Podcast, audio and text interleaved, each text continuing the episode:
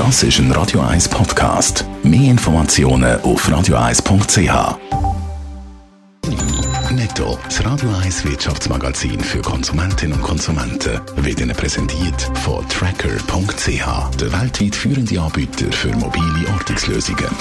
Heute mit dem Jan von Doppel. Der Schweizer Logistiker Panalpina dürfte heute durch die dänische Konkurrentin DSV übernommen werden. DSV erwartet, dass heute das Tauschangebot für alle Panalpina-Aktien vollzogen werden, heisst in einer Mitteilung. So geht die ein wichtiges Stück Schweizer Wirtschaftsgeschichte zu Ende. Panalpina beschäftigt die rund 500 Niederlassungen 14.000 Angestellte. Die Exporte aus Japan sind auch im Juli zurückgegangen. Es ist der achte Monat am Stück, wo die japanischen Exporte sinken, berichtet das Finanzministerium. Die Schuld sagt die schwache Weltkonjunktur. Die US-Regierung hingegen sieht trotz schrumpfender Wirtschaft keine Rezession im Anmarsch. Der Wirtschaftsberater von Donald Trump, der Larry Kudlow, hat gegenüber Fox News gesagt, die US-Wirtschaft sei trotz dem Handelsstreit mit China in guter Verfassung. Die Industriegruppe Metallzug ist in die roten Zahlen gerutscht. Fast 6 Millionen Franken Verlust hat Metallzug gemacht im ersten Halbjahr, nachdem er in der Vorjahresperiode noch einen Gewinn von 23 Millionen hat können verbuchen. Laut Medienmitteilung sind Rückstellungen für die Sanierung von schadstoffbelasteten Böden und IT-Problemen die Hauptgründe für die Verluste. Gerade mehrere Zeitungen berichten heute von Problemen, die auf Hausbesitzer in der Schweiz könnten zukommen, so die NZZ und der Blick. Jan von Dobbel, wir reden ja schon immer wieder von einer Immobilienkrise, die da bevorsteht. Ist die Gefahr denn unmittelbar und gross? Das ist extrem schwierig zu sagen. Experten rechnen damit, dass rund alle 40 Jahre zu starken Korrekturen auf dem Immobilienmarkt kommt.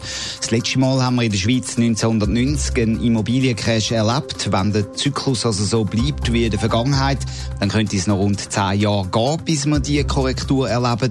Aber eben, man weiß nie genau, wann das eintrifft. Aktuell sind die Hypozinsen extrem tief. Viele Leute können sich darum ein eigenes Haus oder eigene Wohnung leisten. Was droht dann, wenn wirklich der Crash kommt? Dann droht, dass die Häuser oder die Eigentumswohnungen fast von einem Tag auf den anderen weniger wert sind. Und zwar viel weniger wert. Experten reden von einem möglichen Preiseinbruch bei Häusern von bis zu 40 Prozent im Durchschnitt in der Schweiz. Und da kommen dann eben die Probleme auf. Die Hälfte der Schweizer Hausbesitzer haben nämlich nur gerade 26 Prozent Eigenkapital oder weniger investiert.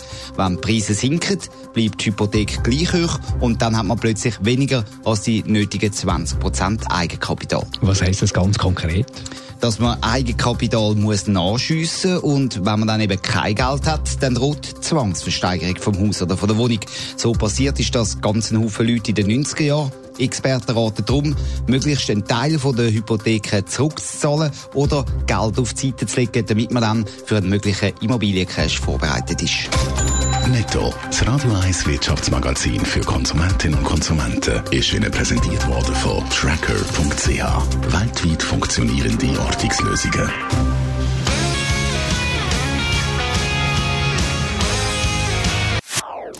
Das ist ein Radio 1 Podcast. Mehr Informationen auf radio1.ch.